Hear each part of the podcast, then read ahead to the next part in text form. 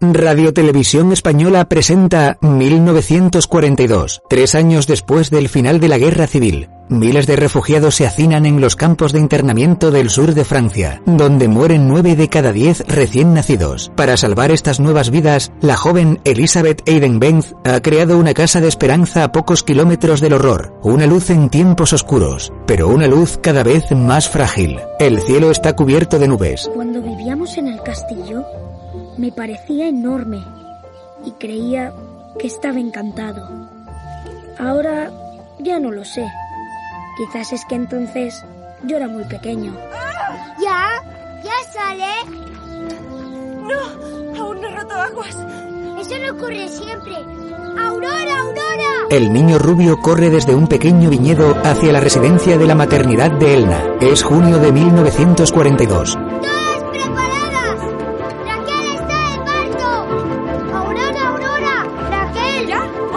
Aurora tira una prenda bajo la cuerda del tendedero. El niño entra en la casa. ¡Mamá, mamá! ¿Dónde está mi madre? Recorre varias estancias. ¡Mamá! ¡Mamá! ¡Mamá! ¡Mamá! ¡Mamá! ¿Qué? ¡Raquel! ¿Qué? ¡Está de parto! ¡Pone agua a hervir! ¡Rápido! ¡Rápido! ¡La hoja de las apuestas, mamá! Ella arranca una hoja de un listado de la pared.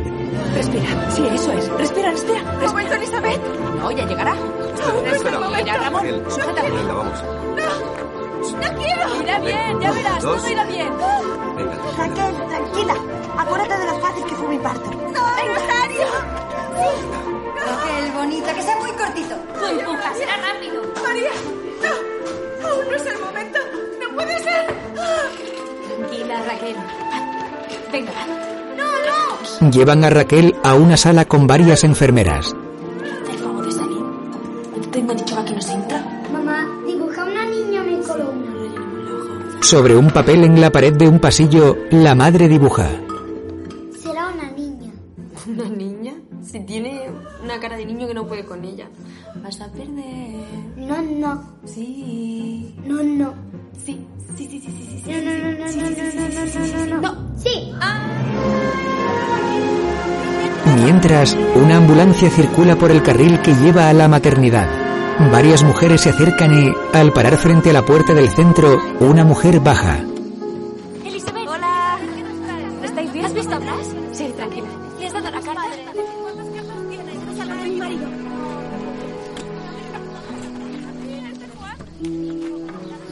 Una mujer y un niño bajan del vehículo.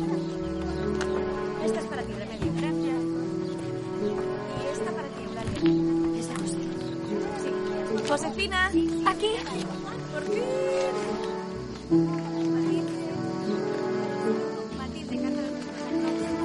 El niño rubio sale a la escalinata. Elizabeth, Raquel está de parto y lleva mucho reto chillando. Elizabeth, vestida de enfermera, sube corriendo las escaleras hacia el interior. Lleva un maletín. Una mujer y un niño la observan. Dentro, Elizabeth sube una gran escalera. El niño rubio le sigue.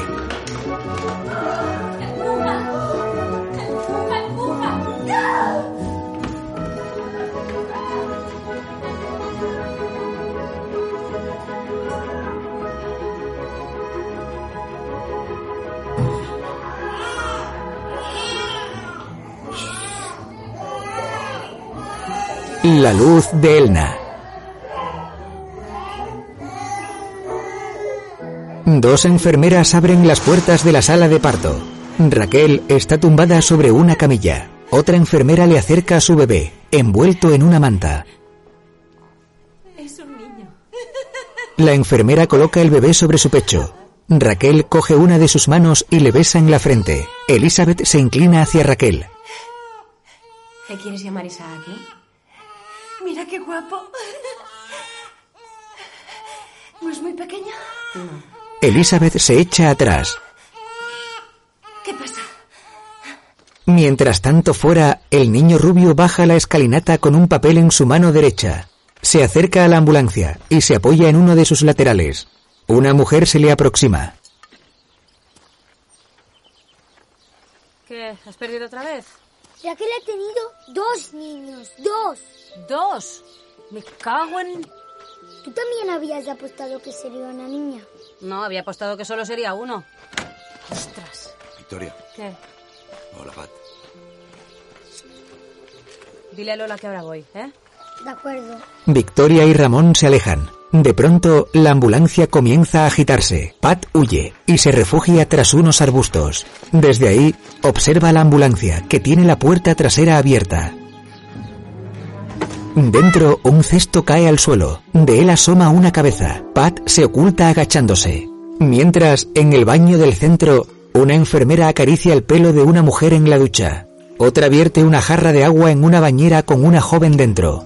Esta cierra los ojos al tiempo que el agua corre por su cabello.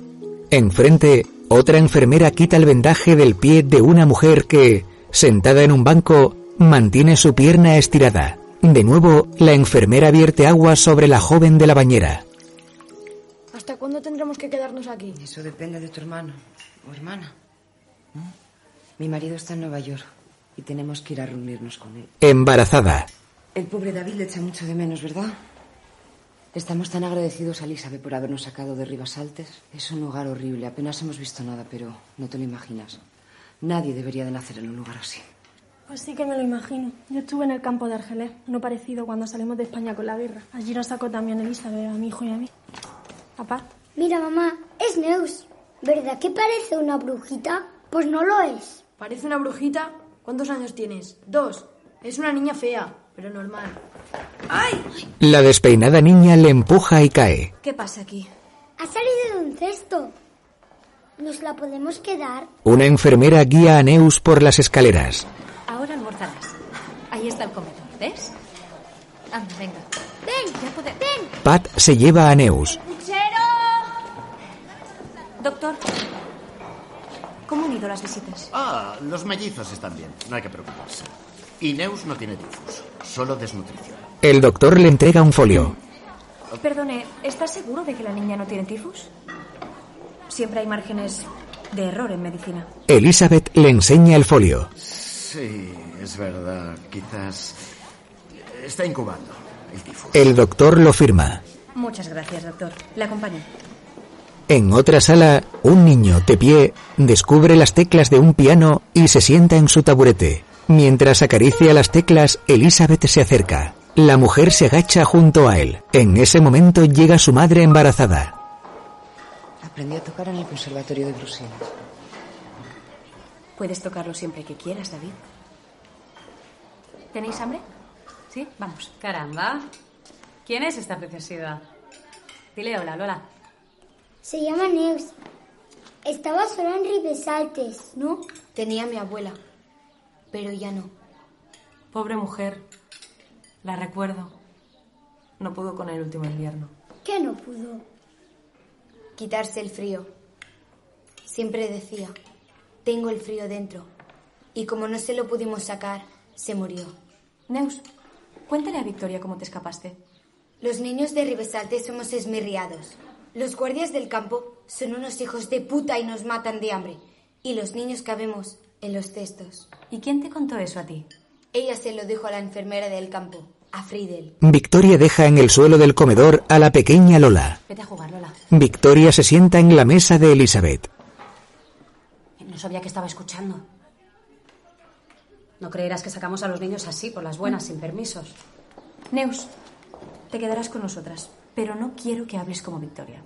Victoria ríe y gira la cabeza para mirar a Neus. Entonces, extrañada, Elizabeth mira a su derecha, gira su cuerpo y se levanta. Ella y Victoria salen del comedor. Ambas se dirigen al vestíbulo del edificio. En él, varias mujeres sostienen a los bebés en sus brazos. Victoria mira a Elizabeth. ¿Va? No, no. Prueba otro. Pat sube la escalera. Espero que el comisario se trague la historia del tifus. Me costó mucho trabajo sacar a David. No quiero que sea el último. Elizabeth pone su mano sobre su boca con gesto preocupado. Entonces, Victoria se acerca a una de las mujeres. La joven observa cómo Victoria coge en brazos a un niño. Junto a ella, Aurora, también embarazada, se acaricia la tripa. Al cabo de unos días les conté a David y a Neus lo del hechizo. lo de la magia que nos protegía de los dragones que había ahí fuera. Me miraron como si yo fuera tonto. Me dijeron que ahí fuera no había dragones, sino soldados en guerra, y que la guerra se va con armas. Y creo que fue entonces cuando, más o menos, la magia dejó de funcionar. Aún en el rellano las mujeres se balancean, algunas agarradas entre ellas, otras con sus bebés. Un coche se dirige hacia la verja de la maternidad mientras la abren. En su interior viajan varios hombres.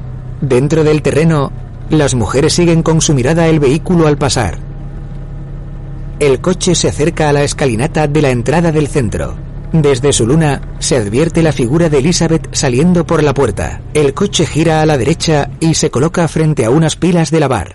De él baja un hombre de pelo canoso. Otro, vestido de policía, le sujeta la puerta. Ambos suben la escalinata. Elizabeth les espera al final con los brazos colocados en jarra. Llega tarde, comisario. Buenos días. ¿Entramos? Usted sí, él no. Apártese. Esto es territorio suizo, señor. No puede entrar. Espere aquí, Guinard. A la señorita Aiden Benz no le gustan las pistolas. Elizabeth entra en la casona. El comisario mira a Guinard y le sigue al interior. La enfermera abre una puerta y ambos la cruzan. Montserrat Cots. Contrato de trabajo como sirvienta y la inscripción del bebé María Caral. Habitación de Elizabeth. Y Raquel Orovich. Dirección y número de pasaporte.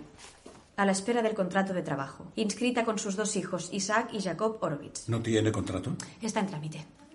Afortunadamente contamos con vecinos dispuestos a ayudar. ya veo. O sea que de las ocho mujeres que llegaron aquí hace dos meses desde los campos de refugiados de Ribesaltes, solo regresarán tres. Le dieron permiso para una maternidad y usted ha montado una agencia de colocación. Nadie debería regresar a aquel infierno. La lista de las recién llegadas. También hay una huérfana, Neusola. Ahí están los detalles. Entrega unos folios al comisario. Tifus, ¿eh? El doctor Huber cree que se encuentra en la primera fase de la enfermedad. No sé si es consciente, pero los refugiados están hacinados, desnutridos, en pésimas condiciones. Mi gobierno es consciente de las deficiencias de los campos de refugiados. Por eso el nuevo jefe de policía de la zona, Marcel Latour, ha decidido solucionarlas. Oigo la misma cantinela desde que llegué en el 39, comisario. Y el gobierno aún no ha movido ni un dedo. El señor Latour ya ha hecho algo. Ordenar que los envíos de provisiones de la Cruz Roja se queden en Ribesaltes. ¿Cómo? No podemos permitir que miles de personas pasen hambre mientras cuatro embarazadas disfruten aquí de unas vacaciones de lujo. Hay que gestionar los recursos de un modo más eficaz. ¿Eficaz? La Cruz Roja manda muchísimas más provisiones a Ribesaltes. Y la comida desaparece. El señor Latour debería ocuparse de lo que ocurre allí. Hoy mismo recibirá un camión de provisiones porque aún tiene internas, pero será el último. ¡Eso es imposible! Deberá trasladar la maternidad a un barracón de Ribesaltes. Allí las embarazadas recibirán las atenciones necesarias, pero no podrán salir, ni para parir ni para trabajar. Es absurdo, comisario. ¿Dejará que mueran decenas de recién nacidos? La decisión ya está tomada, señorita Aiden Benz. Ni usted ni yo dictamos las normas, solo las cumplimos. La Tour se reunirá pronto con ustedes para ultimar los detalles del cierre. Debería ir preparando el traslado. Con mirada desafiante. Ya conoce la salida, comisario. El comisario da media vuelta y se marcha llevando una carpeta con él. Elizabeth permanece inmóvil, con sus manos apoyadas en el escritorio. Más tarde, un camión llega a la entrada del centro. Del camión baja una mujer. Chicas. Traemos harina. Fridel descarga unas cajas del camión. También chocolate y queso. Elizabeth se acerca. Hola, Freddy. Ven. Fridel y Elizabeth se apartan. ¿Quién iba en ese coche?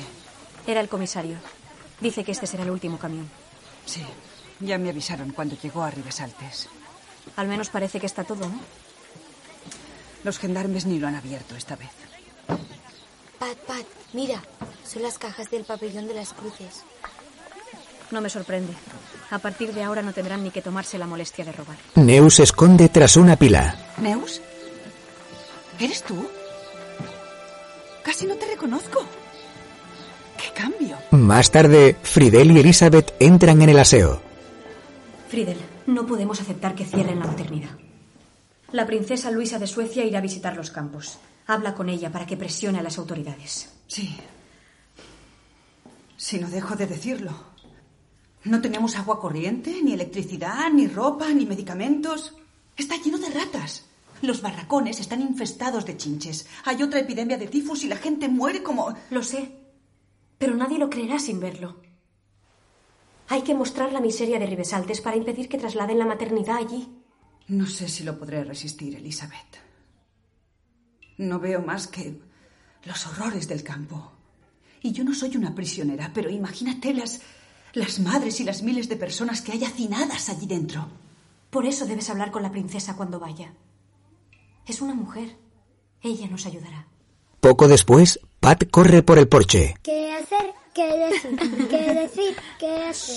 ¿Qué haces? ¿Qué decir? Cállate ya y tira para allá que están los niños de mundo. ¿Es que está loco con los mineros? Fíjate, este año han salido antes de tiempo. Aún falta para la verbena, ¿no?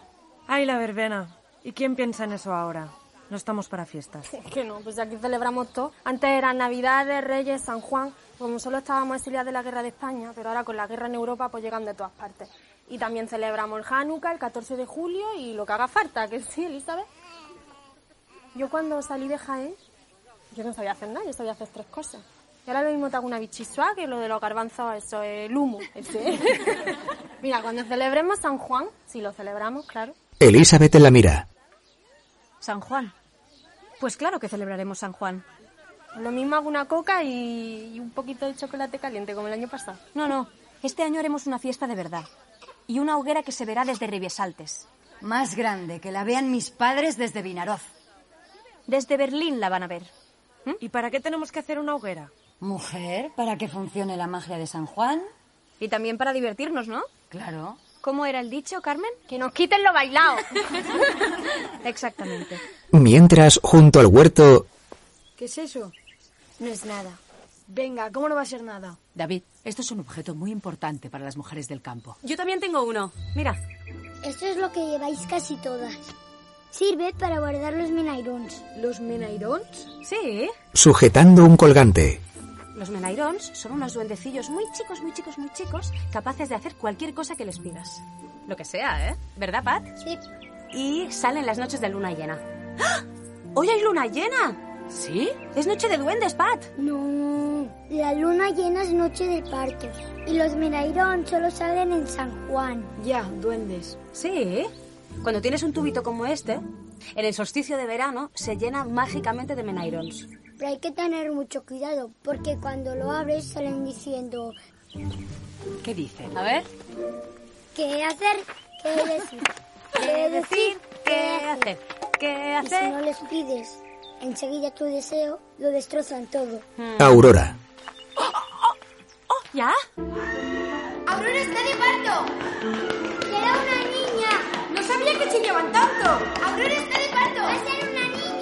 En el centro, los niños corren por la escalera. Has tenido una mala racha. Tienes que remontar. ¿Por cuánto te gana tu madre? Neus quita un papel a David y después lo desliza por el suelo. Me da igual lo que sea, pero que se acabe ya. Se tapa las orejas. No pasa nada,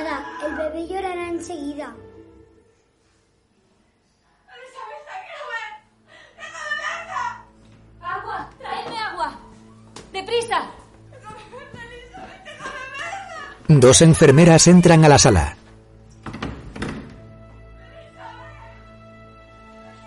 Desde el rellano, varias mujeres miran hacia la planta alta de la casa. Después, poco a poco, se alejan de la escalera.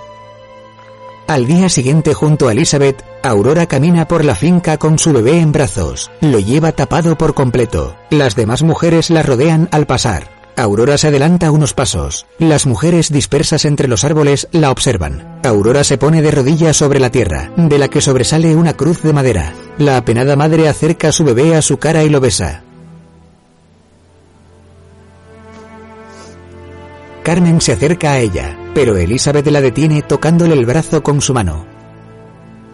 La mujer se echa para atrás al tiempo que Aurora se inclina sobre un ataúd y deja en él al bebé. Llorosa, Aurora se queda sentada mirando al bebé. Entonces, Ramón se acerca con una pequeña tapa de madera y la coloca sobre el ataúd. Se la comerán. En Ribesaltes las ratas. Se comen a los bebés. Neu se sujeta a un árbol mientras las otras mujeres permanecen inmóviles, con la mirada baja. Ramón se aparta de la tumba y Aurora tira al suelo la cruz de madera. Aurora alarga su brazo y de su mano deja caer un poco de tierra sobre la tumba. Échale tierra. Ramón coge una pala, la clava en el suelo y la llena de tierra. Al momento esparce la tierra sobre la tumba.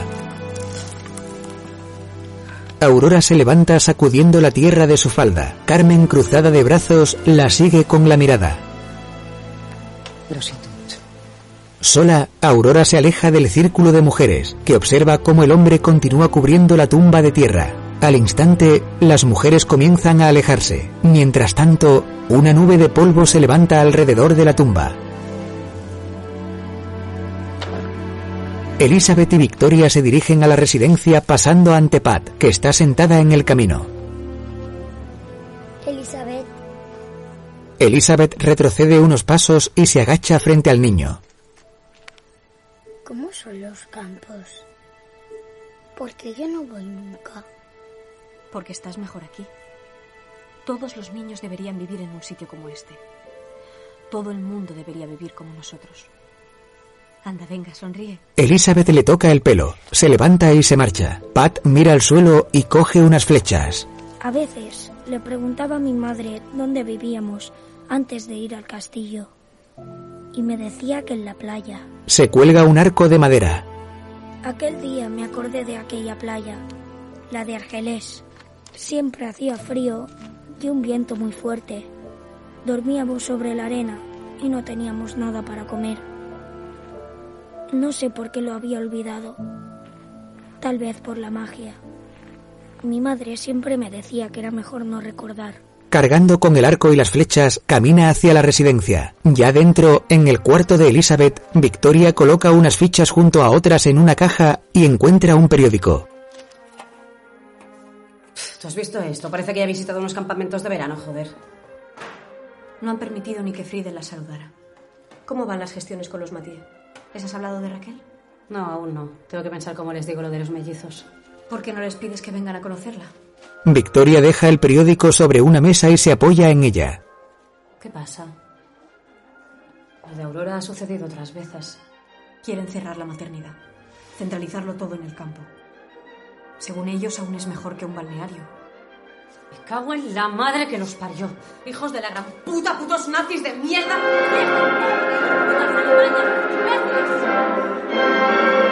¿Ya está? Victoria mira al frente y luego a Elizabeth, que coge una cámara y un carrete. ¿Y qué vamos a hacer?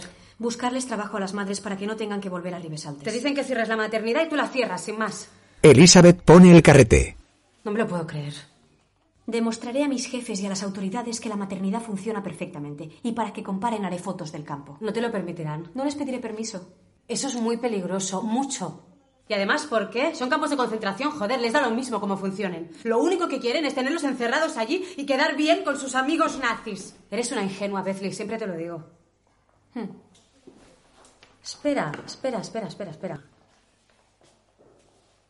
Tú lo que quieres es hacerle chantaje con las fotos, ¿no? Les amenazarás con publicarlas. Se me ha pasado por la cabeza. Se las mostraré a la Tour en la reunión. ¿A la Tour, el jefe de policía? ¿Irás a Vichy? No, él vendrá a Perpiñán. Me lo ha dicho el comisario. Haré las fotos cuando acompañe a las madres que deben regresar al campo. Victoria camina hacia una pared con fotos y, nerviosa, se da la vuelta.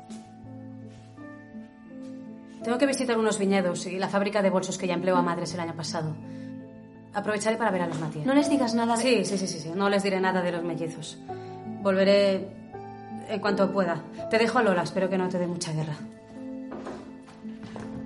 Luz. Tras entrar, la enfermera se pone una bata. Elizabeth se levanta cogiendo otra bata. Ambas se marchan. Mientras fuera, Ramón entrega a Victoria un paquete envuelto en un pañuelo. Victoria lo desenvuelve. Dentro hay una pistola. Ramón se marcha llevando en su mano la pala. En ese momento, Victoria envuelve el arma y lo esconde en su ropa mientras mira a su alrededor. Victoria se aleja de la tumba caminando entre los árboles. Al mismo tiempo, por el porche de la maternidad, un niño corre a los brazos de Elizabeth. Hola, Jorge. ¿Cómo estás? ¿Has venido a jugar con Lola? Está allí en las hamacas. A ver si la encuentras. Anda, corre. Nació aquí, justo cuando abrimos la maternidad. Buenos días, señora Buenos Mathieu. días. Buenos días, señor Mathieu. Mathieu. ¿Qué tal?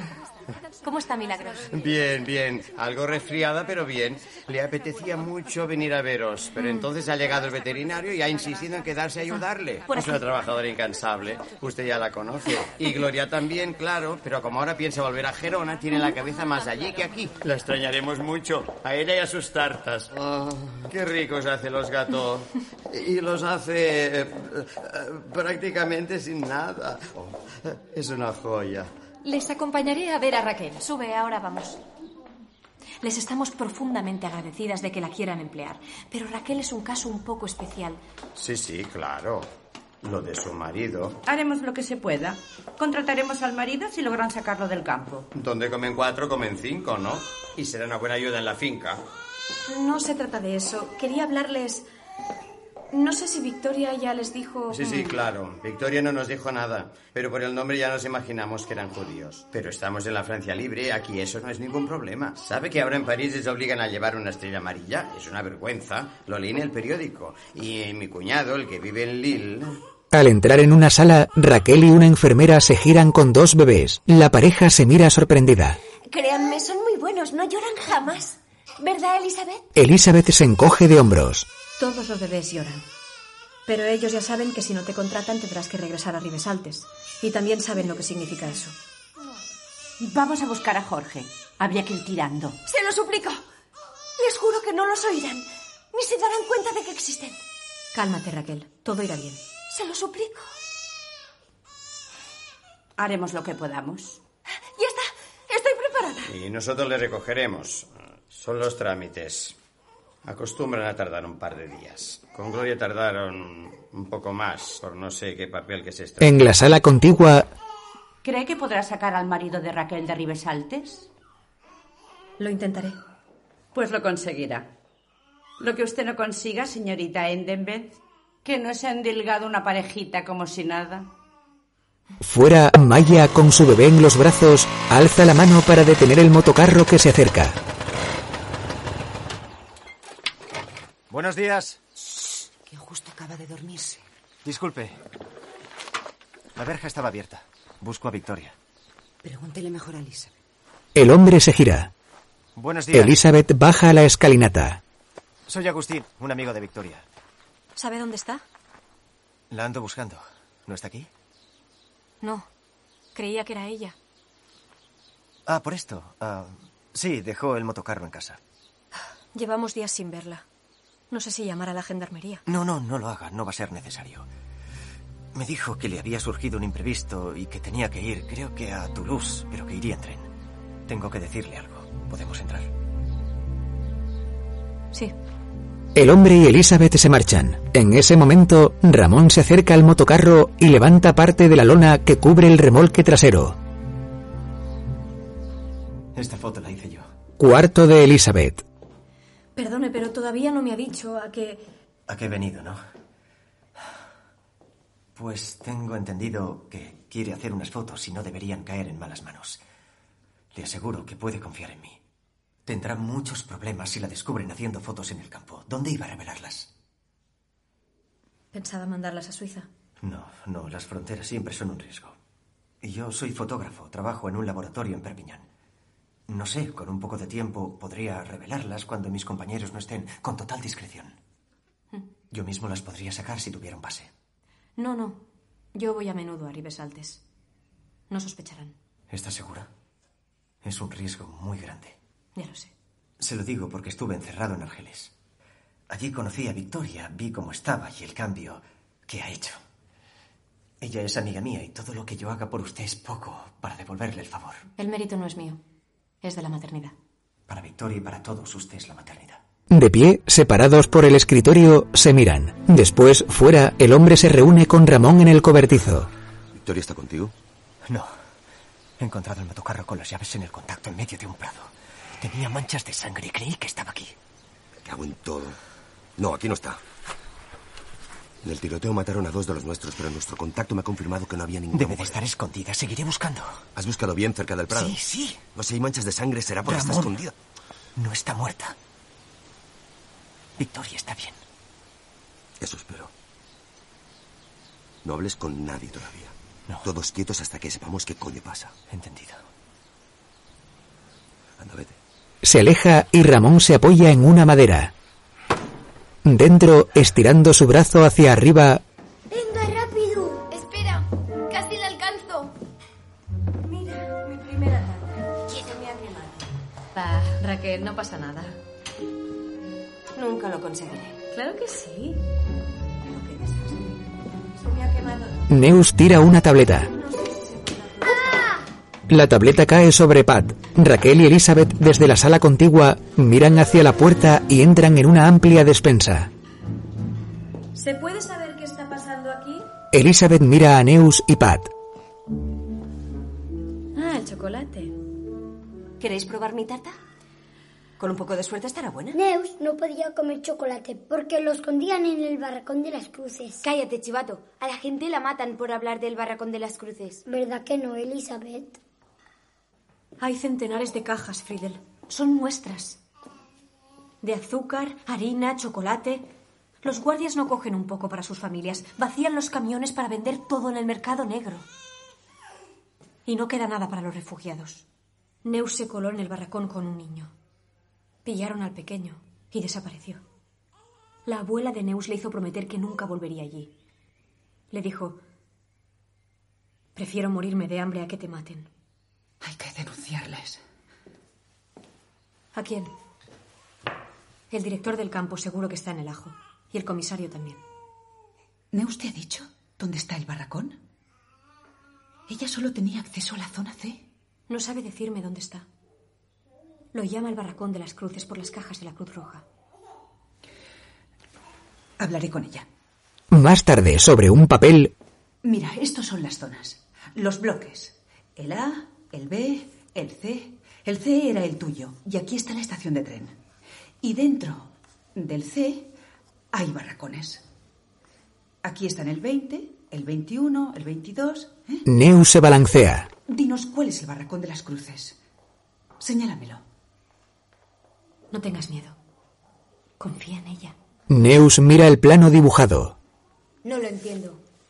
Neus, mira, aquí está el 23. Y el 24. El 24 es el barracón donde dormías. Cruzada de brazos, Neus mira a Elizabeth.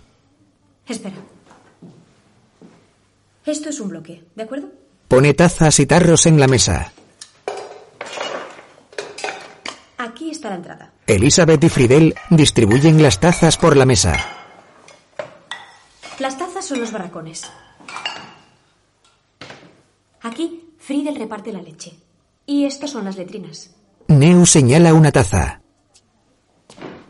Y aquí está mi barracón. Exactamente.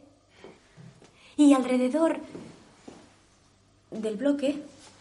Así, ¿ves? Pone dos botellas de cristal al borde de la mesa. Hay una alambrada. Coge una cuerda y le da uno de los extremos a Fridel. Ambas estiran la cuerda alrededor de la mesa. ¿Dónde está el barracón de las cruces? Neus se acerca a la mesa. No podíais salir del campo, tiene que estar aquí. Fridel sujeta la cuerda con sus manos. Más tarde, los platos y tarros se extienden por el suelo. Yo siempre iba por aquí detrás y me agachaba para esconderme de los gendarmes. Cuando los gendarmes se giraban, yo pasaba rápido entre la alambrada. Aquí había una madera que estaba rota y si la empujabas quedaba un agujero por donde pasar. ¿Y cómo era de grande? ¿Crees que yo pasaría? Yo podía pasar.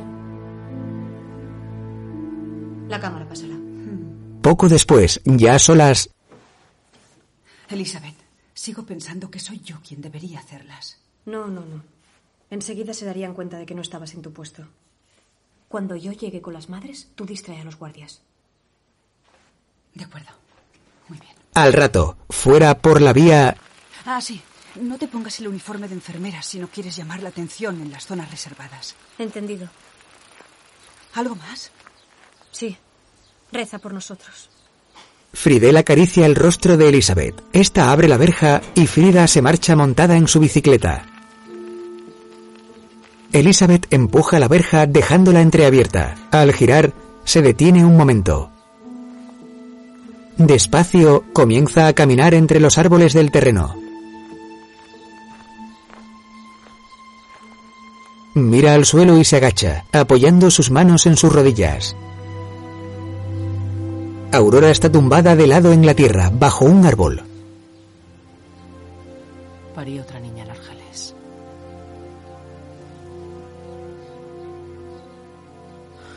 Dos semanas la tuve en brazos, viendo cómo se moría.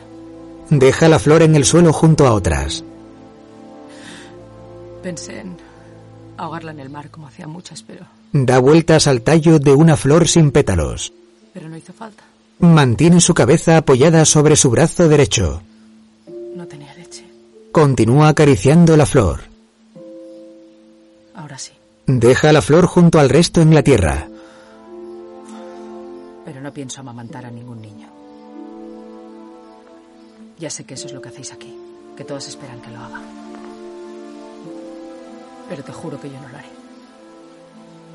Pues tendrás que ayudar a Carmen en la cocina o preparar conservas tú misma. Pero no hacer nada no ha curado nunca a nadie. Baja la mirada. Lo que quieras, pero sin criaturas. Se levanta y se marcha. Elizabeth, sentada, observa cómo se aleja. De nuevo, dentro de la maternidad, Elizabeth entra a los aseos y cierra una puerta. Se acerca a Carmen y se sienta junto a ella. Esto se me da mi fatal.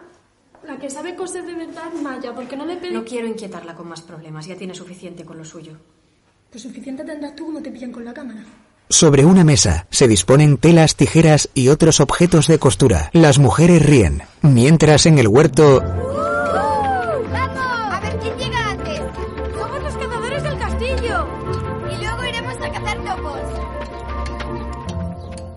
¡Vamos! A ver David levanta un arco. En América ponen una navaja en la punta. Neus observa. Cazan bisontes con esto. David apunta a una diana, dispara y falla. Baja los brazos enfadado. ¿Tu padre hace esto en América? ¿Caza bisontes? Trae, que me toca. Neus le quita su arco y corre. David le sigue. No sabe ni lo que es un bisonte. Idiota. ¡Ahí, ahí, ahí! ¡El topo está ahí! Cojámoslo. No, no, dejadlo en paz. Neus clava un palo en la tierra. ¡Mirad, está allí! ¡Vamos, vamos! Corren entre los árboles. David se cae. ¿Estás bien? Sí. ¿Qué es eso? Los tres niños miran al suelo. Abren una trampilla. Dentro, Victoria duerme en el suelo. David baja por unas escaleras al escondite. Su interior es oscuro. La luz solo entra por la trampilla abierta. David se acerca a Victoria y se arrodilla junto a ella. En ese momento, Neus baja también y toca el brazo de la mujer. ¿Está muerta? Neus toma el pulso de su mano. Creo que no tiene... No, no, no.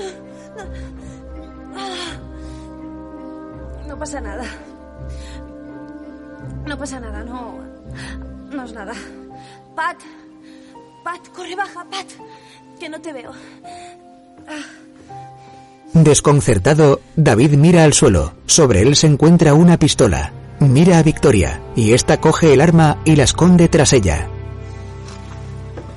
Neus y Pat se acercan a Elizabeth. No estabas muerta, ¿verdad? No, claro que no. Cuando tienes Menairons, eres inmortal. Pat le da una cantimplora a Victoria. Eres un soldado. Llevas un arma. ¿Sabéis guardar un secreto? Sí. ¿A que sí, Pat? Podéis avisar a Ramón. ¿Seguro que os queréis ir? En la maternidad, ¿Vuestros maridos no preferirían que os quedarais? Yo os puedo proteger más tiempo. No. Cuanto antes pueda estar con los Mathieu, mejor. Podrían echarse atrás. Y mientras me sellan los papeles en Ribesaltes, iré a ver a Bertrand. Quiero que conozca a los gemelos. Yo también. Blas aún no conoce a su hijo. Y mi madre. Mi madre está muy enferma. De acuerdo. Elizabeth les da unos papeles. Nos iremos mañana. Gracias. Gracias. Raquel se levanta, se acerca a Elizabeth y se inclina sobre ella sujetando en sus manos el papel. Te mandaré mi mejor tarta para tu cumpleaños. Gracias, Elizabeth. Gracias por todo. Raquel sale de la sala. Elizabeth coge un lápiz y escribe en un papel bajo la luz tenue de los candiles.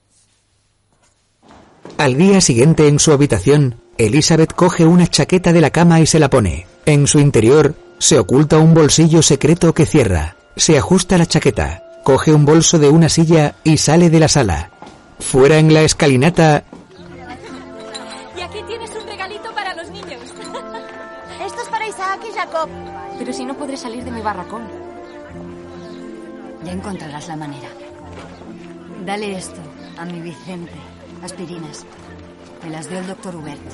la mujer le mete en el bolso las aspirinas y la abraza. Junto a la ambulancia, Raquel sujeta un capazo. Maya se le acerca. Remedios. Por favor. Le da el capazo. Toma, para que pasen bien calentito su primer Hanukkah.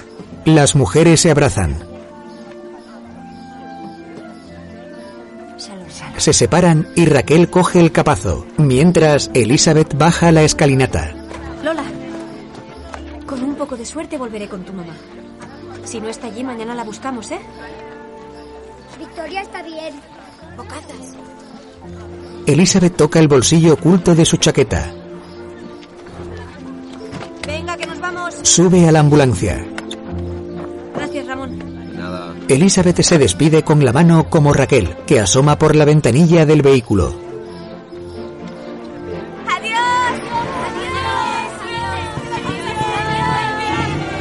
Desde la escalinata, todas las mujeres se despiden.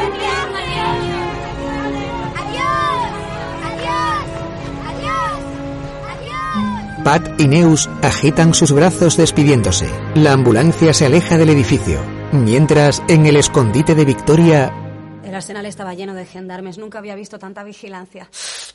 Ah, no sé cómo logré salir de allí. Pues de milagro, por lo que veo. Sí.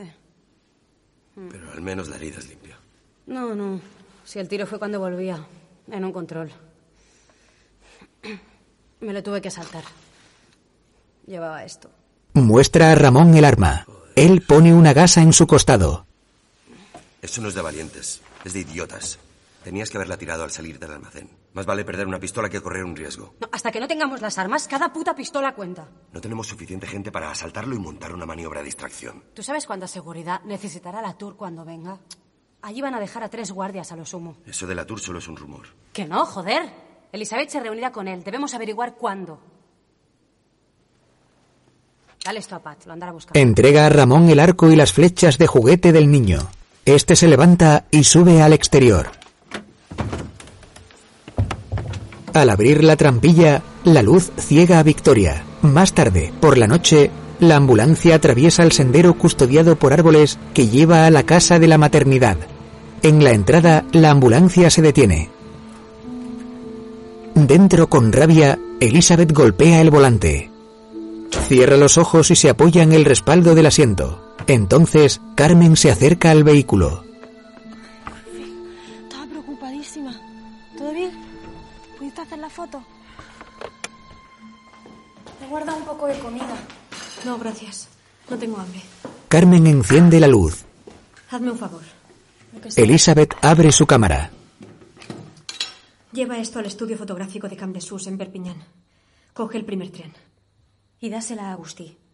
A nadie más. No te preocupes por nada. Gracias. ¿No quieres ni un trozo de pastel de Raquel? Está muy bueno, ¿eh? Elizabeth mira el redondo postre. Que me tengo que ir, que estoy de guardia de cuna, pero si quieres me quedo aquí contigo y despiertas a. No. Mientras Victoria abre la trampilla de su escondite y sale a la superficie. No muy lejos, en la maternidad, Elizabeth cabizbaja se sienta al piano a oscuras, apoya una mano sobre el teclado. Con la mirada perdida, Elizabeth recuerda una alambrada de espinos por la que camina una hilera de hombres y mujeres. En ella se encuentra a Raquel, que lleva a uno de sus bebés en brazos. Esta se apoya en el hombro de un hombre. Al mismo tiempo, varios niños son empujados por la fila.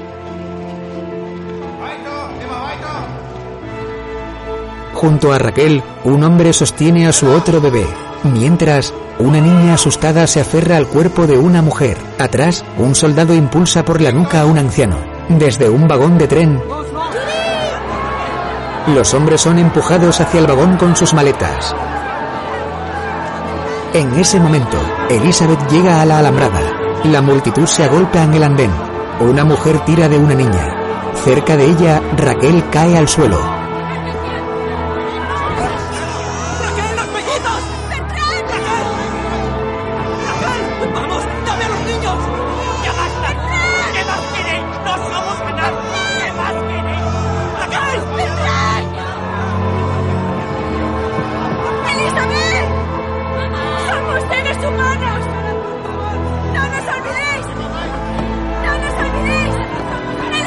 Raquel es arrastrada en el vagón. Elizabeth mira atónita.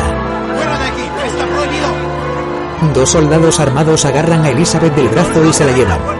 Mientras, un soldado cierra la puerta de uno de los vagones. De nuevo sentada al piano, Elizabeth se echa las manos a la cabeza. En ese momento, con dificultad, Victoria se dirige a la habitación de Elizabeth. Dentro, mira el listado que cuelga de una pared.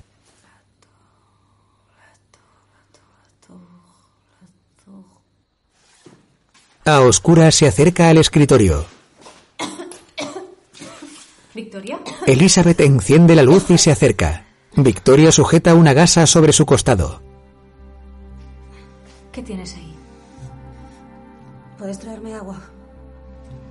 No te muevas. Victoria permanece apoyada en el escritorio. Elizabeth deja su chaqueta y sale de la sala. Victoria da la vuelta a la mesa y se acerca a la chimenea que hay tras ella. Saca un objeto envuelto en un pañuelo de su bolsillo. Se agacha y lo esconde en una cesta con palos. Más tarde, Es una herida de bala. No soy imbécil. ¿Quién te ha disparado? Elizabeth venda a Victoria que está en sujetador. Los gendarmes. ¿Por qué? Por no parar en un control de carretera. ¿Te has vuelto loca? ¿En qué te has metido? No quieras saberlo. Aquí cada uno hace la guerra a su manera. Yo no estoy en guerra. Todos estamos en guerra. Yo no. Yo ayudo a las víctimas. Es lo que hacemos aquí. Cuando acabemos con los verdugos, ya no habrá más víctimas. Todo lo demás es una gota de agua en el desierto. Escúchame bien. Estamos aquí para ayudar a las mujeres. Si crees que no sirve de nada, pregúntate si este es tu sitio. Vete si quieres. Bezli, ¿qué pasa? Victoria se pone una camiseta. Se han llevado a Raquel y a los otros judíos en vagones de ganado. Cuando han entrado en el campo, los han metido en un tren y se los han llevado. Los han tratado como bestias. Entonces, ¿de qué sirve todo esto? ¿Y los gemelos? ¿Y Maya y David? ¿Qué haremos con ellos? Frida y yo hemos hecho las fotos. La Tour se verá obligado a dejarnos seguir. ¿Sabes cuándo será la reunión? Aún no. Lo que tenemos que hacer es matar a ese hijo de puta. Seguir solamente con la maternidad no es suficiente. Elizabeth, hasta ahora las cosas iban mal, pero esto... Las deportaciones lo cambian todo. ¿Es que no te das cuenta? No podemos perder la esperanza, Victoria. ¿La esperanza? La esperanza no sirve para nada. Como esta mierda de silbato. ¿Ves? Tampoco sirve para nada. Solo para que las mujeres estén más tranquilas en el campo y se crean que alguien las va a ayudar. Pero te juro que dejas de silbar a la primera hostia que te dan antes de violarte. Un gendarme, un guardia. O un soldado senegalés. Ya vestida, Y después. Después te sigues vendiendo por un mendrugo de pan. el silbato pende de un colgante de su cuello. No necesitamos silbatos. Necesitamos armas. Victoria se da la vuelta. Pero lo llevas siempre. Victoria coge una chaqueta de una mesa. Tú no saliste de Argeles gracias a un arma. Un arma no salvó a Lola. Fue esta maternidad. No lo olvides. Tendrás que escoger, Victoria. La maternidad o la guerra. Todo no puede ser. Si quieres quedarte, déjalo de más. Desafiante, Victoria camina hacia Elizabeth. ¿Es una orden? Elizabeth coge un cuenco de un mueble y lo vacía en una papelera metálica.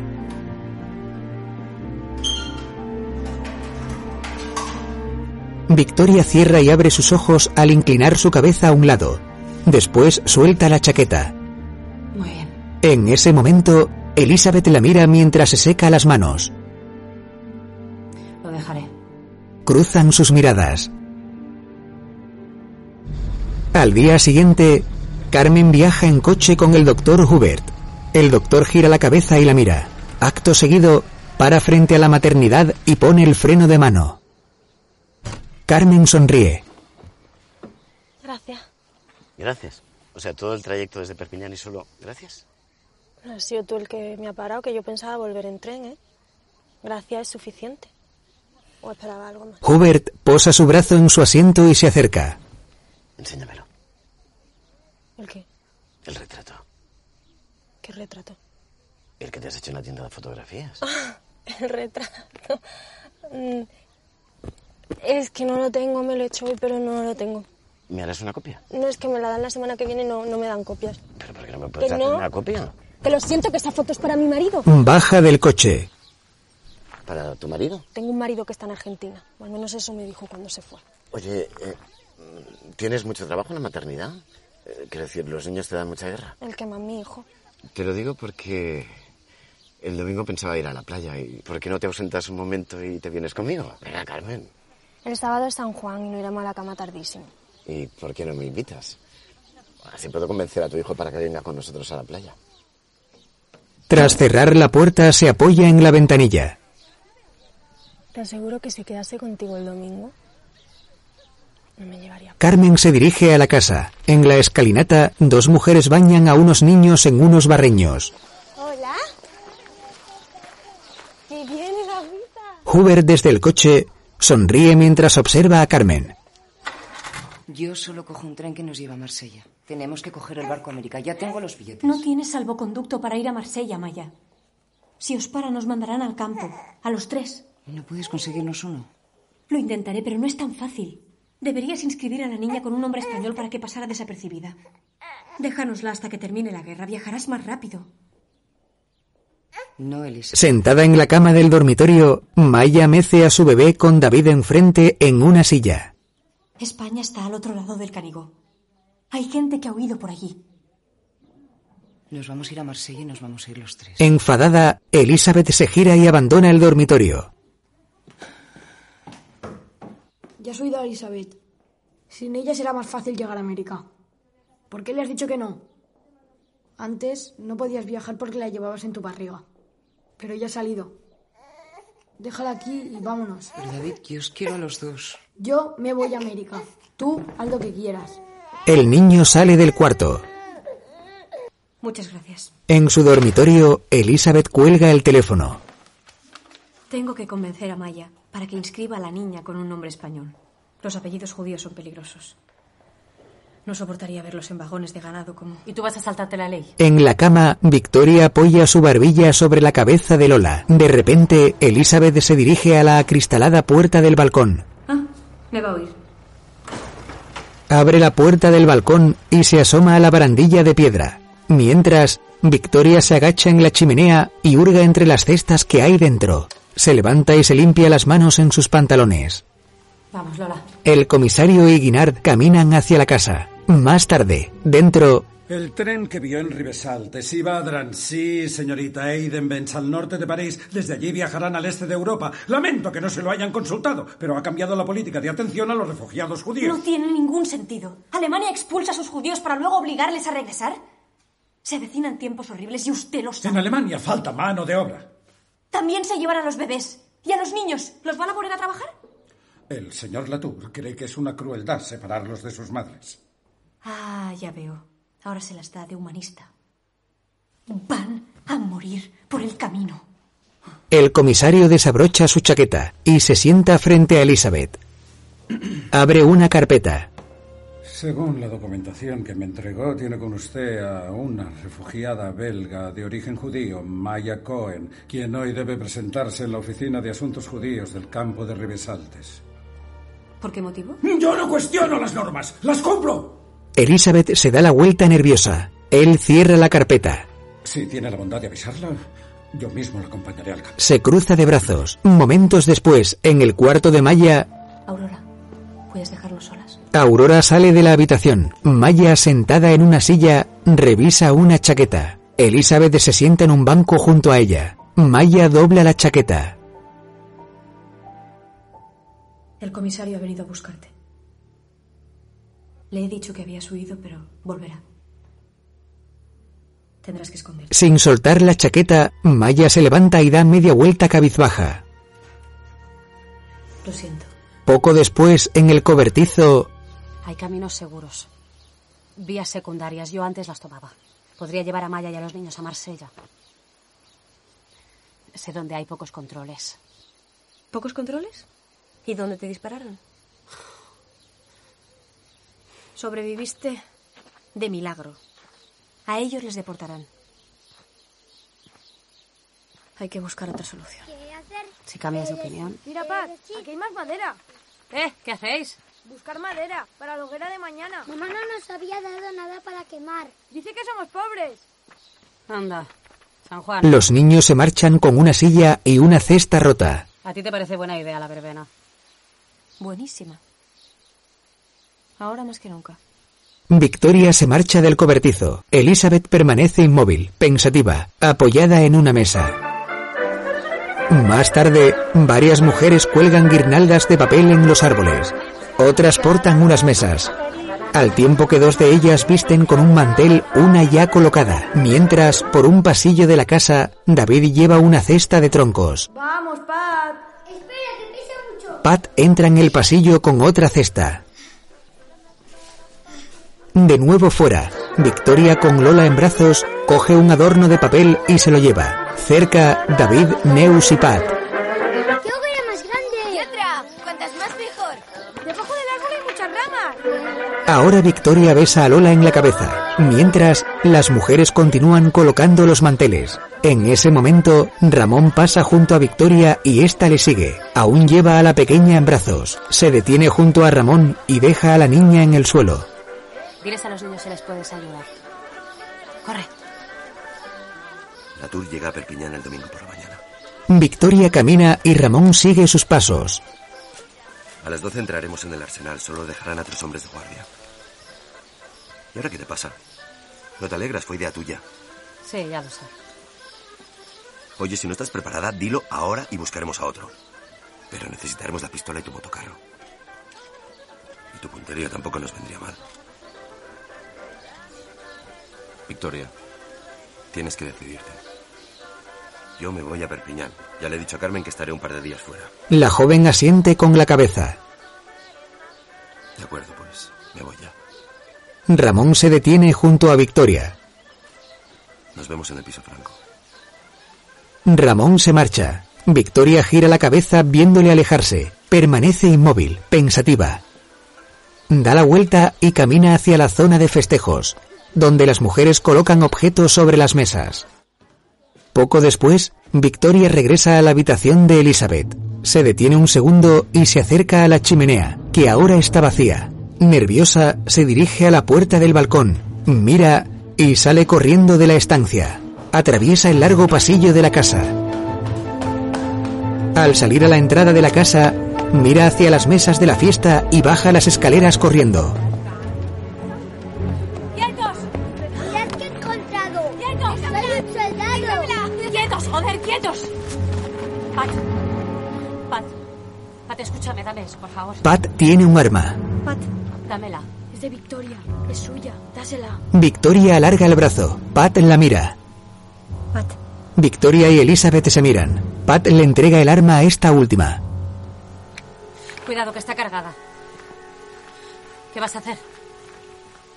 Deshacerme de ella. No puedes hacerlo. No puedes, la necesito. Me he arriesgado mucho para llegar hasta aquí. ¿Tú te has arriesgado? Has puesto en peligro a los niños y a nosotras.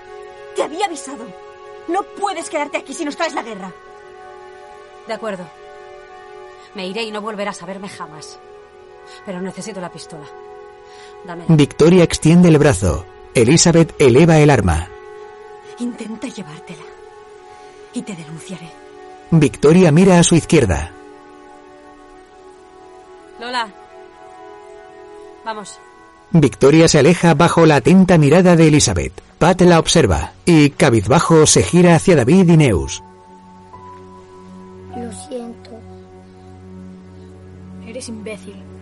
David se marcha. Pat se acerca a Neus y ésta se marcha también. Entonces Pat mira al sendero. Victoria camina por él a pie. Lleva a Lola en sus brazos. De nuevo, Pat se gira y descubre a lo lejos a Elizabeth subiendo por la escalinata de la casa.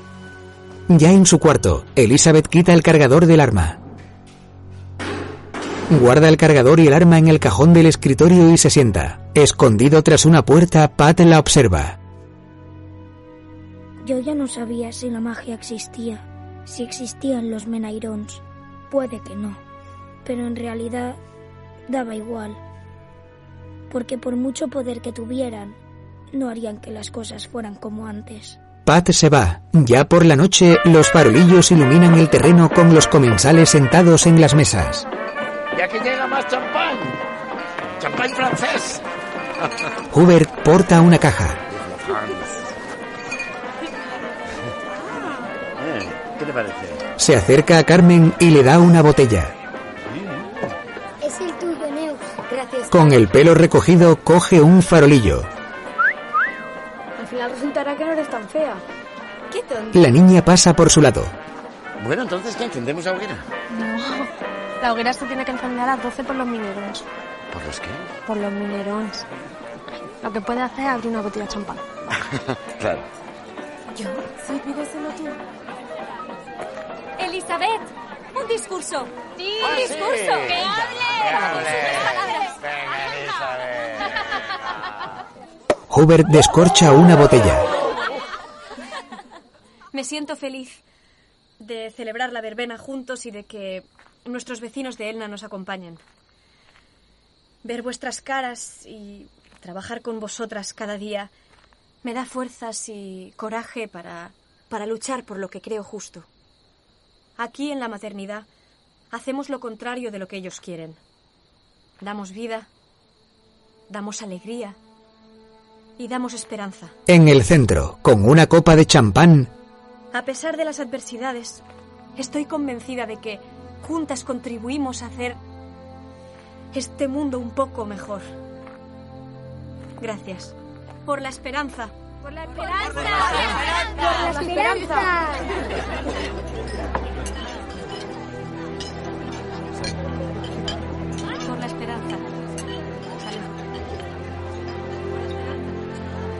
los niños brindan con tazas. Elizabeth acerca la copa a su boca y la baja sin beber. Su rostro se torna triste. En el interior de su dormitorio, Maya mece a su niña. Lo siento, no sé qué le pasa. ¿Quieres que cierre la puerta? No, no. Me la llevaría a otro sitio, pero dije que me encargaba del resto de bebés. No, no te preocupes. Me sabe mal que no puedas estar abajo con los demás. En realidad odio las fiestas. Con mi marido íbamos a todos, pero siempre me siento inadecuada. ¿Y tú? ¿Seguro que no quieres bajar? Aurora se levanta de una cama y sale del cuarto. Diga. Fuera. Si existiera de verdad la magia de San Juan, pediría despertarme mañana en América con mi padre. Pues si no crees en ella, la magia no funciona. A medianoche tendremos Menairons. Los tendré yo. Ya veré si te los dejo. Cállate, brujita. Idiota. Las mujeres bailan alrededor de las mesas cogidas de la mano.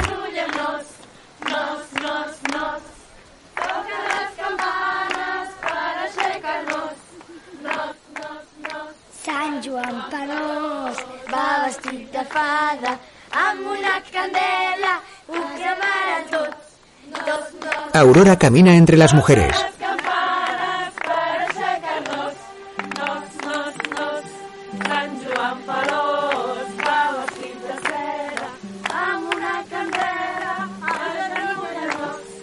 Una mujer agarra a Aurora de una mano. Esta se suelta y vuelve a la casa. Dentro, Elizabeth coge el teléfono. Hola, señor comisario. Dígame. Tiene que presentarse mañana en el monasterio de San Domènec de Perpiñán. Entre por la puerta lateral. El señor Latour la espera a las 12. Mañana. Gracias por avisarme con antelación. Es por motivos de seguridad. Recuerde, a las 12. No se retrase. La enfermera cuelga el auricular del teléfono, que está sujeto a la pared. Acto seguido, atraviesa el pasillo hasta llegar a su habitación. Dentro, rebusca entre unos papeles colocados sobre su escritorio. Coge uno de ellos y descuelga un teléfono situado en la pared del cuarto. Marca mientras mira el papel. Después, se acerca al auricular del teléfono a la oreja. Diga, Agustí. Soy Elizabeth de la maternidad de Elna. Perdone que le llame tan tarde, pero ¿tiene las fotos? He terminado esta misma tarde. Son terribles, Elizabeth. Es atroz. Es aún peor que en Argeles. Lo sé. Temía que hubieran salido movidas o borrosas. Ahora mismo las pasaré a recoger. ¿Me puede esperar? No, no será necesario. Se las he dado a Victoria. Ella se las llevará. ¿Cómo? Digo que las tiene Victoria. Se las acaba de llevar. Sorprendida, queda paralizada. Después, agarra el teléfono con las dos manos. Gracias, Agustí. Vamos, Paz, ven. ¿La encendemos juntos? De acuerdo. Carmen con una antorcha coge a Pat de la mano. Se agacha y prende la hoguera. ¿Ahora puedo yo? Sí, con cuidado. Cuidado, cuidado. Agáchate. Pat acerca la antorcha a la hoguera. David y Neus observan sentados y se miran. Carmen vuelve a acercar la antorcha a la hoguera. La última tú. Suelta la antorcha.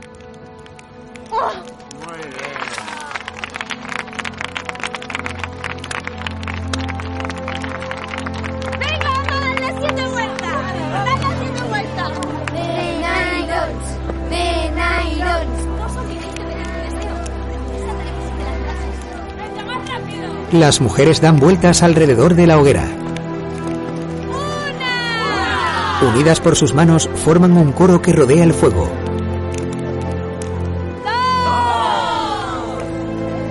¡Ya está! ¡Ya es medianoche! ¡Ya tenemos! De pronto, unos vehículos militares entran en la finca. Varios soldados viajan en los vehículos, mientras las mujeres siguen bailando en la hoguera. En la puerta de un vehículo resalta un símbolo nazi. Los soldados se apean. De noche, baja un militar de rango superior y un hombre vestido de paisano con sombrero y gabardina. Ajenas, las mujeres bailan. ¡Todo el mundo aquí arriba! ¡A las mesas! Las mujeres se alejan de la hoguera y se dirigen hacia los soldados. Dentro en su habitación, Maya se asoma a la ventana. Aurora se acerca y le agarra del brazo. Escóndete. Anda, escóndete. Maya se marcha corriendo. Aurora la sigue al momento. ¡Silencio! ¡Que nadie se mueva! ¡Quietas! ¡Silencio! Los soldados apuntan a las mujeres con sus fusiles. A unos metros, David, corre, escóndete. Vamos. ¿Qué? ¿Qué pasa? No hagas preguntas y date prisa. Y no te muevas hasta que te diga que puedes volver. ¡Corre! ¡Al escondite de Victoria! Neus, David y Pat huyen. Mientras, las mujeres permanecen inmóviles frente a los soldados. Hubert, disimulando, se escabulle entre los árboles, mientras los niños se alejan corriendo.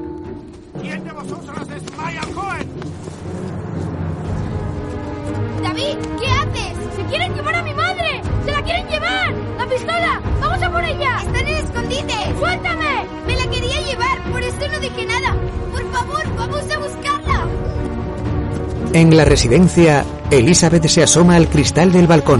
En ese momento, dos filas de soldados avanzan hacia la casa. Elizabeth abandona su habitación. Los soldados entran. Ella baja apresurada las escaleras y se detiene frente al oficial. ¿Dónde está Maya Cohen? No está aquí. Sabemos que está aquí. O nos la entrega o la arrestaremos a usted. Le he dicho que no está. Lléveme a mí si quiere. Durchsucht das Haus. ¡No! ¡Están en territorio suizo! ¡No pueden pasar! ¡Quieta! ¡No se mueva! Algunos soldados suben las escaleras, otros recorren las estancias de la planta baja. Ya arriba, varios soldados entran en las habitaciones. El oficial junto con dos soldados recorren el pasillo de esa planta. Entran en una habitación y miran debajo de las camas.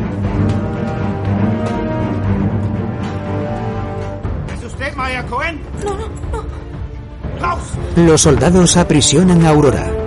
Fuera, Neus abre la puerta del escondite de Victoria. ¡Corre, dentro del cesto! David baja al refugio. En ese momento, Neus cierra la trampilla.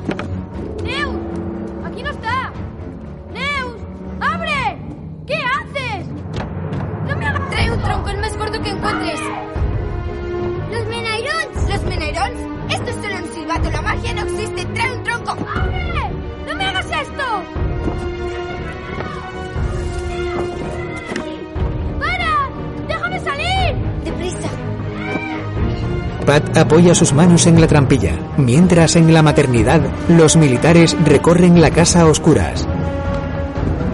El oficial sigue los pasos de un soldado. Entran en una de las habitaciones. El oficial vuelve a salir del cuarto. Se dirige a un armario. Lo abre y bajo una tela descubre a Maya. Maya le mira. Después fuera, dos soldados la llevan presa. Tiran a Maya al suelo. Elizabeth se libra y corre. Un soldado la frena. Der Bursche. Hier muss ein zwölfjähriger Bursche sein. Tú ya has parido. Trae a tu cachorro. El hombre de paisano levanta la cabeza de Maya que permanece arrodillada. Tras la bofetada, Maya mira a Aurora llorando. Junto a ella, el resto de mujeres contemplan la escena apenadas. Maya levanta la cabeza. Nació muerta. Mi niña nació muerta. ¿Sí? Vaya casualidad. Trae a tu hija, zorra. Aurora da un paso adelante. Es verdad. La enterramos. Les puedo enseñar la tumba. Maya y Aurora cruzan sus miradas. Que cada una coja a su hijo. Geht mit ihnen.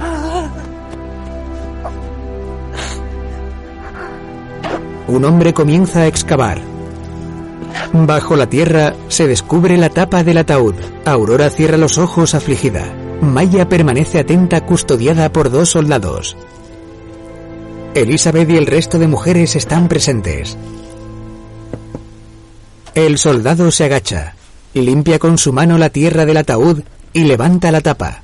El hombre del sombrero observa los movimientos del soldado. Aurora, compungida, abre los ojos y mira al cielo. El soldado echa un vistazo al interior del pequeño ataúd y vuelve a cerrarlo. Volveremos. Sabemos que tiene al niño jodido. Los soldados se marchan llevándose con ellos a Amaya. Esta camina mirando hacia atrás, donde se encuentra Aurora, que desvía la mirada y baja la cabeza llorosa. Iros a la cama. A la espalda de Aurora, Carmen y otras mujeres se marchan. Solo Elizabeth permanece junto a Aurora, que sostiene en sus brazos a un bebé. Ambas mujeres se miran. Entonces, Aurora baja la cabeza y Elizabeth se marcha. Aurora mira al bebé y lo mece. Comienza a caminar muy despacio. Poco a poco se acerca a la tumba descubierta. Se agacha y se pone de rodillas junto al ataúd. Continúa meciendo al bebé. Mientras, los soldados suben a un camión con la caja descubierta a Maya. Dentro, otros dos soldados la colocan al fondo. En ese momento, en una habitación de la maternidad, varias enfermeras y madres permanecen sentadas en las camas cabizbajas. En otro cuarto, a media luz, Carmen y Pat están acostados juntos en una cama. Carmen sube la manta para cubrir a Pat. Mientras, lejos de allí, en el escondite de Victoria, sentada en la escalera, Neus apoya la cabeza sobre su brazo, colocado en un peldaño. De nuevo en la maternidad, Elizabeth entra a una habitación. Ella se encuentra a David, cabizbajo, abatido. La mujer le da un vaso de leche, lo coge con las dos manos y bebe. Baja el vaso y Elizabeth le rodea con sus brazos, llevando su cabeza a su pecho. Fuera, varios soldados vigilan la verja de acceso a la finca. Se acerca un coche que para. A través de la ventanilla asoma Hubert, que pide fuego a un soldado. Con el cigarro ya encendido, el coche continúa su camino fuera de la propiedad. Ya de día, en una sala llena de capazos, Aurora coloca bien la tela que cubre una de las cunas y se sienta frente a ella. Apoya sus manos en el banco y agacha la cabeza. Aurora mira a la ventana y después a la mesa sobre la que apoya su espalda. En ella permanece escondido un pequeño candil. Aurora gira su rueda y lo apaga. Después mira al frente. Mientras en su cuarto, Elizabeth cuelga el teléfono. La joven, con el pelo suelto y su uniforme de enfermera, se sienta en su cama, sentada junto a una puerta abierta. Elizabeth, preocupada, apoya su cabeza sobre su mano derecha. Entra Carmen. La Cruz Roja de Marsella se encargará de David hasta que zarpe su barco. Pero no nos ayudará a sacarle de aquí. Pues yo sigo dándole vuelta a quien nos delató. No. Nadie nos ha vendido. Fui una ingenua. Creí que Maya estaría segura aquí, que se creerían que se había ido. Seré estúpida. Elizabeth, el doctor Hubert fue raro. ¿Tú crees que pudo ser él? Es que al salir era como si le conocieran. Ni siquiera le registraron el coche. Fue el único al que no le registraron el coche. Y si fue él... Yo le invité. Ahora hay que sacar a David de aquí. Ha llegado el comisario. Elizabeth se dirige a la puerta.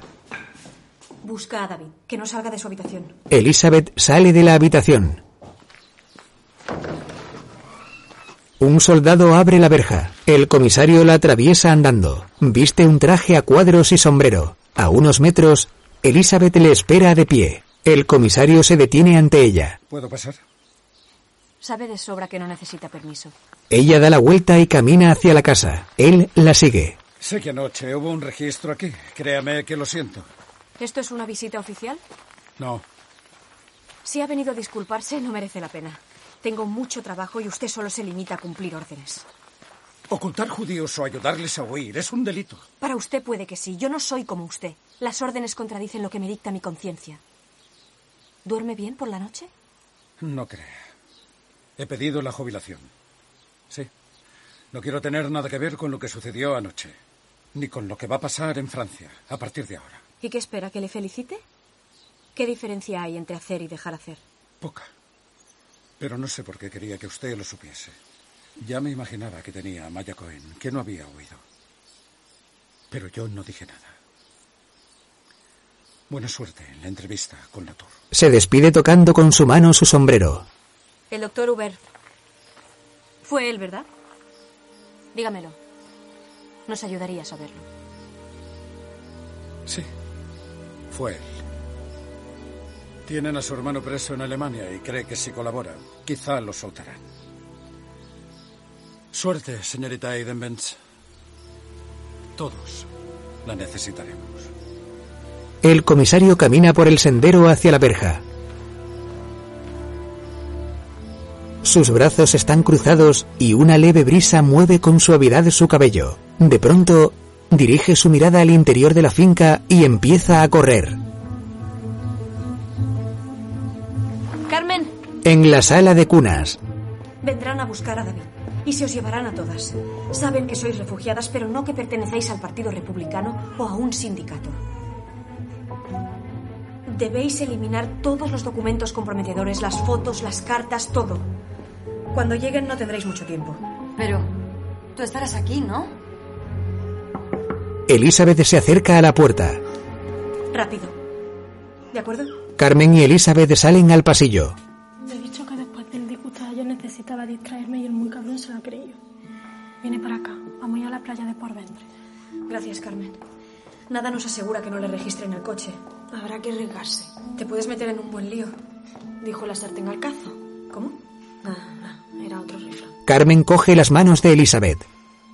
Que eres muy valiente y que todo irá bien.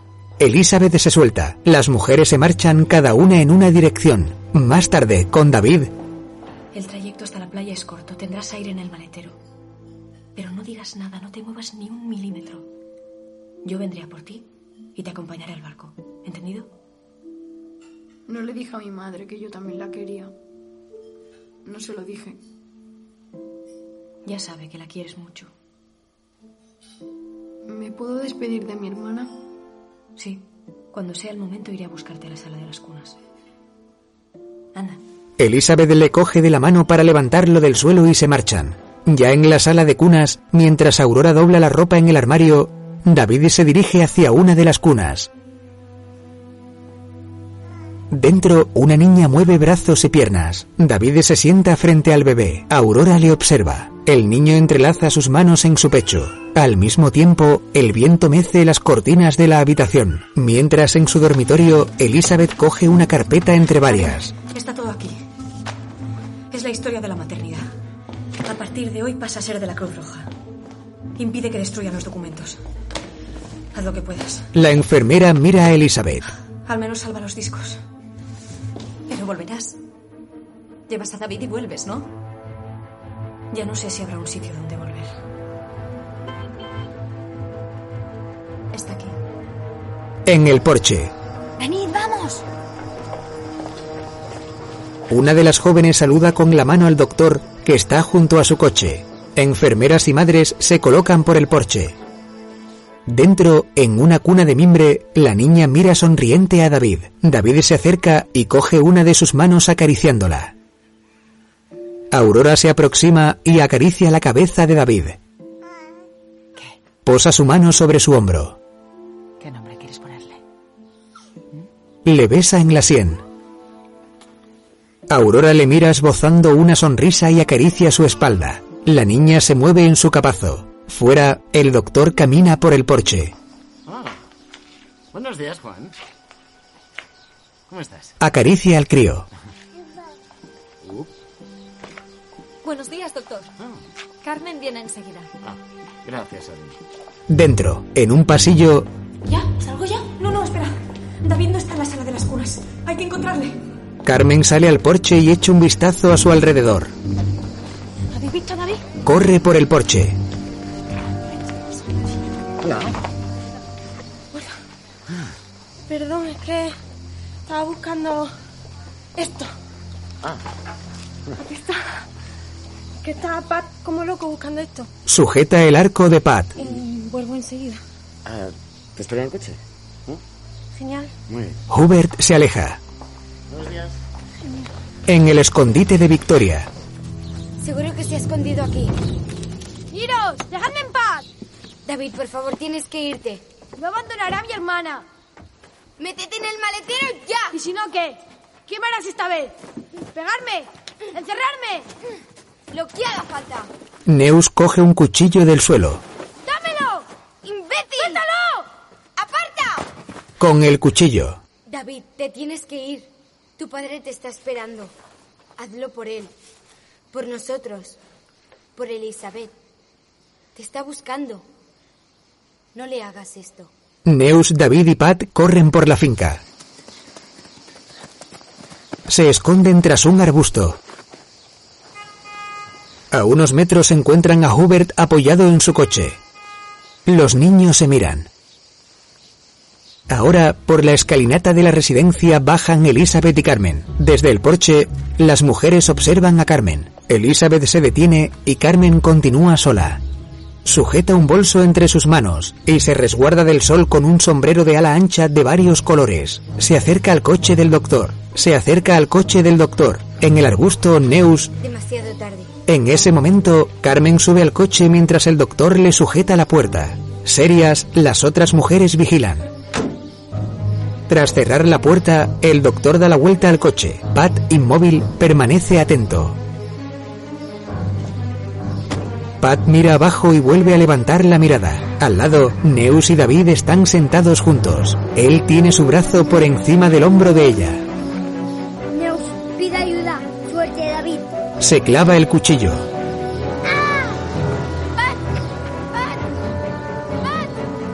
¿Pero qué has hecho, Pat? David se levanta. A través del arbusto, observa cómo se aleja el coche del doctor.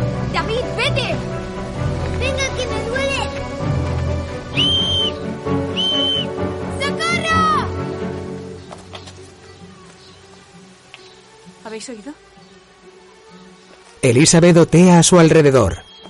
¿Oís el silbato? Viene de allí. Viene de allí. Las mujeres corren. En ese instante desde el coche, Carmen mira atrás.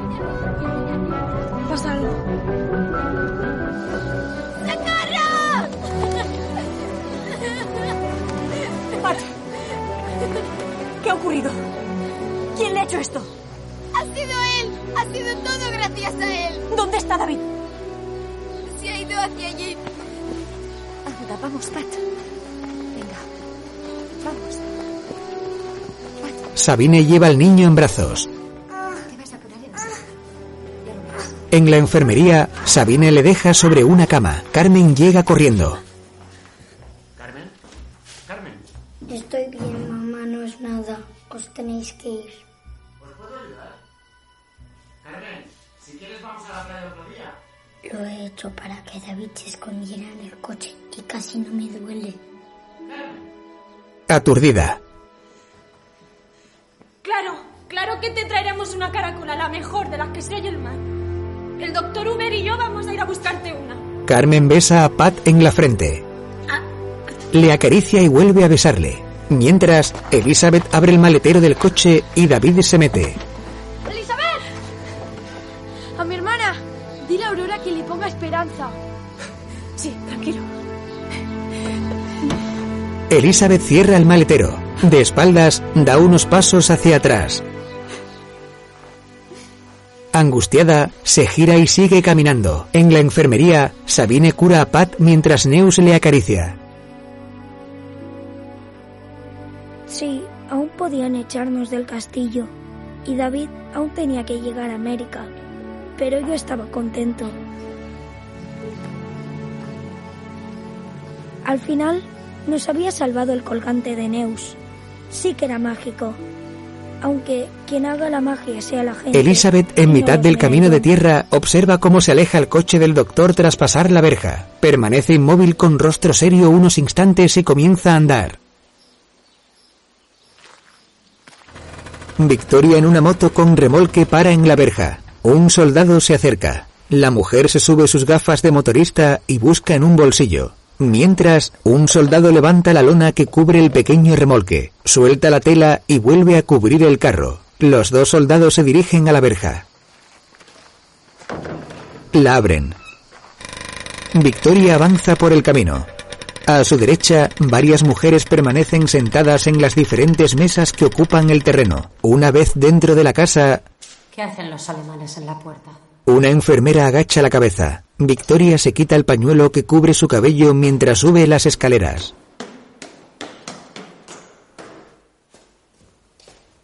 Continúa por el largo pasillo, gira a la derecha y entra en la habitación de Elizabeth. Elizabeth entra por otra puerta y rebusca entre los papeles de su escritorio. ¿Qué ha pasado? ¿Ahora te interesa? Ah, ahí está. Si quieres las fotos tendrás que devolverme la pistola. Está en el cajón de la izquierda. No te costará trabajo forzar el cerrojo. Victoria se dirige al escritorio. Al rato, de nuevo fuera, Victoria baja por la escalinata y se coloca frente a la ambulancia. Te olvidas las fotos. Para tu reunión con la TUO. La ambulancia avanza. ¿Pero qué haces? ¿Qué haces? No voy a la reunión. Llevaré a David a Marsella. Han arrestado a su madre. ¿Qué? ¿Cuándo? Dime cuál es el camino más seguro. No, imposible. Pues apártate, tengo prisa. Estos caminos son difíciles, hay que conocerlos. Si os paran, a ti te encerrarán y a David le deportarán. Es su única oportunidad. ¿Y todo esto? ¿Qué pasa? También es su única oportunidad. Cerrará la maternidad, ¿no te das cuenta? ¿Y qué puedo hacer, Victoria? Victoria quita la mano de la ventanilla del vehículo. Elizabeth desvía su mirada. Tienes razón. La maternidad solo es una gota en el mar. No sirve de nada. ¿Que no sirve de nada? Si no nos hubieras sacado de Argeles, Lola y yo estaríamos muertas. O estaríamos encerradas aún en aquel horror sin fin. Si no podemos detener el horror, ¿para qué seguir? ¿Y qué? Tienes que seguir. Cada criatura, cada madre, cada vida cuenta.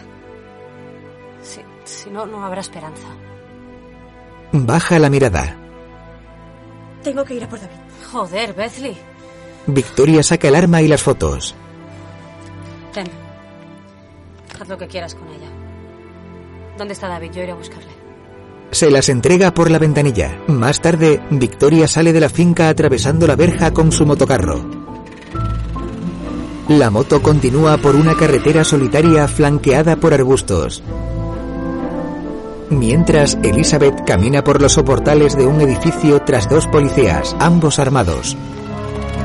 La moto ahora circula bajo la sombra de varios árboles dispuestos a la derecha. Lejos de allí, Elizabeth sigue caminando por los soportales. En el motocarro, el viento agita el pañuelo que lleva Victoria en el cuello. De nuevo en los soportales, Señor Latour, Elizabeth. Victoria continúa avanzando por un camino de tierra situado junto al mar. A su paso levanta una nube de polvo. La joven se detiene. Se sube las gafas, baja de la moto y corre. A kilómetros de distancia sobre una mesa se esparcen varias fotos en blanco y negro. En ellas aparecen personas enfermas. En otra también se muestran unas cajas apiladas con el símbolo de la Cruz Roja. La Tour las mira mientras Elizabeth le tira otra foto a la mesa. Este con sus manos apoyadas en la mesa la mira. Varios soldados les vigilan en la sala. Si permito que la maternidad siga abierta, quiero que me entregue los negativos. Le doy mi palabra, señor Latour. El hombre coge la foto de un niño desnudo con su tripa hinchada. Después coge otra. Pero tarde o temprano se sabrá. Se sabrá cómo trataron a la gente que huía de la guerra buscando un refugio y encontraron alambradas y vagones de ganado. Es posible. Pero mi país tiene muchos problemas para preocuparse de los extranjeros. Mi obligación es ocuparme de los míos. Los suyos, los otros. Créame, todas las personas nacemos iguales. Todos somos lo mismo. La Tour la mira fijamente. Elizabeth da media vuelta y sale por el arco que comunica la amplia estancia con los soportales. Dos soldados la siguen. Mientras tanto, Victoria camina por una duna rodeada de juncos. Acelera el paso. A unos metros se encuentra el coche del doctor Huber parado. Victoria se acerca apresuradamente. Al fondo, a orillas del mar, el doctor resguarda del sol a Carmen con una pequeña sombrilla. Victoria abre el maletero. Corre, sal. Ve hacia allí, corre. El niño se aleja corriendo. Con cuidado, ella cierra el maletero. Carmen y el doctor juguetean dando vueltas en la arena. De nuevo Victoria conduce el motocarro. David viaja en el remolque asomando su cabeza. Acto seguido, el niño se cubre con la luna escondiéndose. Tras varios meses la nieve ha cubierto el terreno. Varias cartas y un periódico se disponen sobre una piedra. Suiza, septiembre de 1945. Querida Elizabeth, te mando de recuerdo las hojas de las apuestas. Neus los ha contado. Nacieron 595 bebés. Y ni ella ni yo aparecemos. Ni David. Elizabeth lee. Tampoco los niños enfermos que fueron llegando después de aquel San Juan hasta que cerraron la maternidad dos años después. Pero vaya, fueron 595 bebés. Para que luego digan que la magia no existe. La enfermera sentada contempla un dibujo de un castillo. ¿Has recibido noticias de David? ¿Llegó a Estados Unidos? Neus ya sabe leer y escribir. Dice que quiere ser enfermera, como tú. Gracias, querida Elizabeth, por demostrarnos que la magia sí existe. Un abrazo de tu Pat. Se acercan unos niños.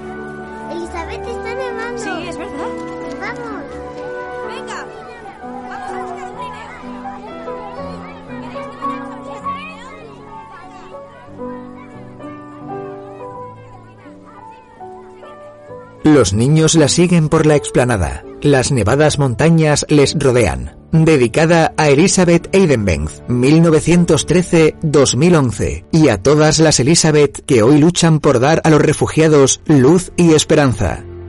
Se muestran fotos de miembros de ONG, Gemma Paca, creadora del Baby Haman en Idomeni. Bomberos en acción. Cayetana Verasategui, delegada de salud en el campo de refugiados de Ritsona. Cruz Roja. Efi Latsoudi, creadora del campo Pikpa Acnur. Emilio Romero, enfermero delegado de salud en los campos de Ritsona y Escaramagas. Cruz Roja. Lali Gracia, recoge bragas para las mujeres refugiadas. Braga Solidaria. Panagiata Basileiadou, Llamada la abuela de Idomeni, abrió su casa para acoger y alimentar a refugiados. ACNUR. Ana Isabel Suárez, delegada de soporte psicosocial para migrantes y refugiados. Campo de refugiados de Escaramagas. Cruz Roja.